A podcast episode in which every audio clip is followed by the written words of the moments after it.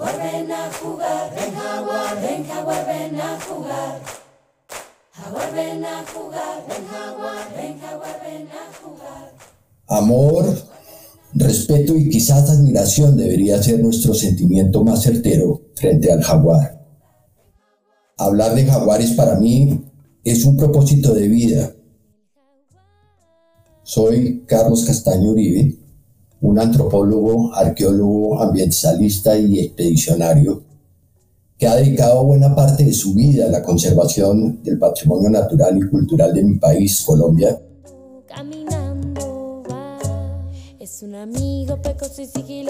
Esta serie nos llevará por la senda más seductora posible para que incursionemos con múltiples invitados excepcionales, expertos y también amantes de este gran felino americano en ese mundo mágico, sagrado, integrador y desgarrador que envuelve la vida en este territorio. El jaguar en nuestra región neotropical es todo un empeño. Acompáñenos. Yo seré su guía y conductor en esta serie, en los temas más destacados y sensibles que tenemos escogidos para poder abordar el poder de jaguar.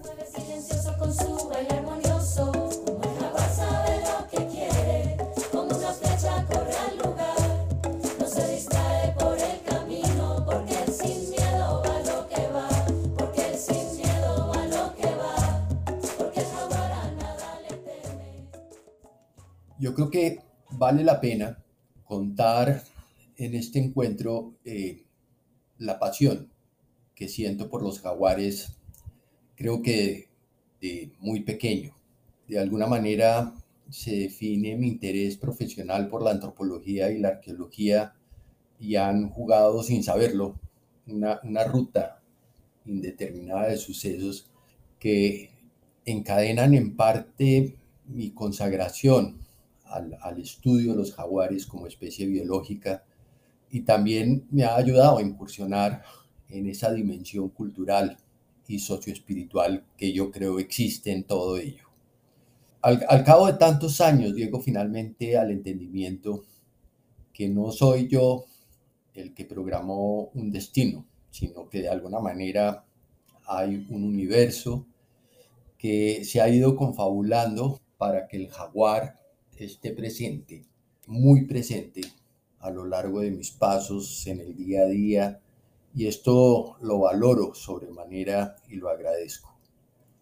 Yo creo que con él recorro mi regocijo de tenerlo en pensamiento, en sentir esos pasos en secreto que él da, ese pálpito fuerte y poderoso que lo siento permanentemente y que me da un valor muy fuerte para seguir siempre adelante en esta causa que entre otras cosas tiene que ver con la protección de él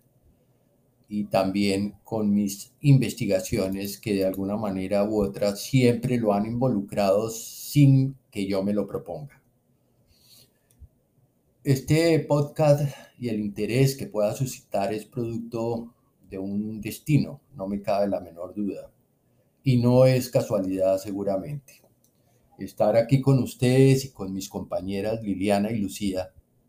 debe ser parte de la tarea que tenemos que cumplir para avanzar en su cuidado y en su conservación, sin lugar a dudas. Tres encuentros con jaguares en la serranía del Chiribiquete, un sitio enclavado en lo más profundo y apartado de la Amazonía colombiana, son más que suficientes para entender que algo extraordinario te ha pasado. Y si además eh, después de estos encuentros saliste bien librado, como fue mi caso, no deja de sentirse algo, un sentimiento especial, primero de sorpresa y también de admiración. Y, sobre todo una genuina sensación de estar frente siempre a un milagro de vida que es lo que más me satisface. Parte de mi vida ha estado asociado a este encuentro físico intangible con jaguares y sin saberlo, mi vida profesional eh, y personal se fue amarrando a esta especie desde hace ya más de 40 años. En retrospectiva, y después de muchos sentimientos encontrados de miedo, gratitud y regocijo, pienso que es importante hoy contar esta historia eh, y poder demostrar quizás lo que puede ocurrir en cada uno de estos encuentros que pasan en fracciones de segundo, pero que al mismo tiempo demoran en la conciencia años, décadas, y que ahí cuando está uno frente a un jaguar silvestre en medio de la selva, pasas sin saberlo toda tu vida como si fuera tu último aliento de existencia de una forma casi que en cámara lenta. Se te agita el pulso, te tiembla la coexistencia y al cabo de una respiración muy entrecortada que finalmente siempre me ha sucedido, caes en cuenta que estás frente a un hecho único y transformador. Y es de lo que se trata quizás toda esta historia. Es de alguna forma algo que se conecta con lo que hoy ya la ciencia ha investigado plenamente y es esta experiencia cercana a la muerte. En la ciencia clínica se llama LCM. Esto está siendo estudiado por muchas personas desde hace años y claramente estos estudios muy serios demuestran aspectos muy reveladores de la conciencia, de la cognición e incluso de la evolución biológica de la humanidad desde hace millones de años. Y esto nos acerca, por ejemplo, a lo que se ha denominado recientemente en varios estudios la molécula espiritual o la molécula de Dios. Allí claramente vuelve a salir a colación estos sentimientos encontrados de miedo, gratitud y regocijo que por lo menos a mí me han sucedido en estos tres encuentros, que son todos ellos diferentes, muy diferentes y estremecedores uno a uno pero que me enseñaron en últimas que el miedo y el respeto son sentimientos importantes e inteligentes, porque de alguna manera cuando el coraje subyace al miedo,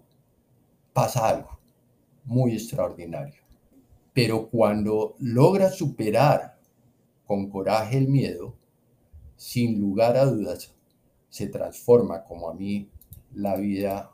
en instantes sin saber cómo y, en mi caso se dieron eh, cosas que han fortalecido el coraje y la imaginación, que no ha cesado ni un solo día y que me sorprende cada vez durante cada espacio de mi vida de una forma impresionante, entendiendo que estos encuentros están allí presentes, como ya lo decía, eh, de una forma muy profunda y que permite ver a este espécimen, al jaguar, a esta especie emblemática, con respeto, con admiración y una inconmensurable gratitud, porque lo que pasó sin consecuencias adversas es un milagro. Y cada uno de estos milagros los he venido entendiendo cada vez mejor. Entiendan ustedes que estar solo en medio de la selva y de pronto hacer contacto esperádico cercano y personal con un jaguar, sin que ninguno de los dos, él y yo, hayamos sentido un efecto de terror,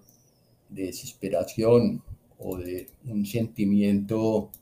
eh, de superioridad, te enseña a valorar con gran respeto la confianza que siempre he sentido en estos encuentros. Es evidente que en las tres oportunidades he podido llegar y he sentido llegar a mis límites más profundos de razón, de entendimiento y de sentido por la vida. Y esto de alguna manera es en, últimas lo que me ha llevado a poder hacer mucho de lo que he conseguido en estos años. Este felino curioso y misterioso se mueve silencioso con su baile armonioso. Este felino curioso y misterioso se mueve silencioso con su baile armonioso. Yo llevo desde el primer encuentro a comienzos de los, no- de los 90 quizás haciendo grandes esfuerzos para protegerlos y cuidarlos. Ese primer encuentro con un jaguar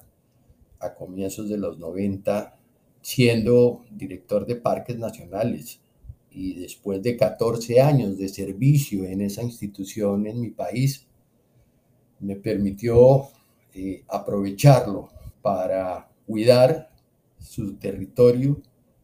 y al mismo tiempo darles una oportunidad de vida en muchas regiones apartadas de nuestro país. Es evidente que al menos tener eh, la oportunidad de contar estas historias le permiten a uno reflexionar sobre el sentido de mucho de lo que ha quedado en el camino después de ellos. En nuestro último encuentro en el río Macayá, por ejemplo, una de las cabeceras del río Apaporis, límite noroccidental del Parque Nacional Chiribiquete, mi arrojo y mi desconcertante tranquilidad me llevó a los límites insospechados del descaro y poder, después de que tenía el jaguar a un metro de mi espalda, yo acuclillado, sin saber que él venía por detrás, poderme dar la vuelta, pararme y enfrentarlo para cruzar como lo hice un diálogo, cara a cara, a menos de un metro, donde hablamos sin ningún tipo de resentimiento y por el contrario con toda suerte de vivacidad, con voces y miradas expresivas. En esa oportunidad me explayé con él en las explicaciones sobre cómo he podido recorrer este camino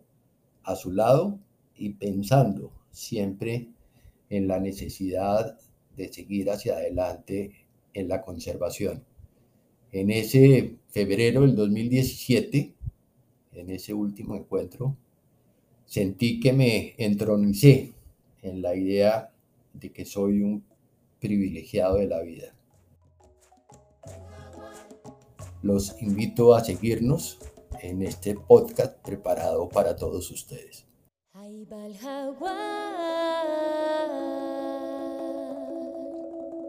Por entre el monte va caminando, caminando.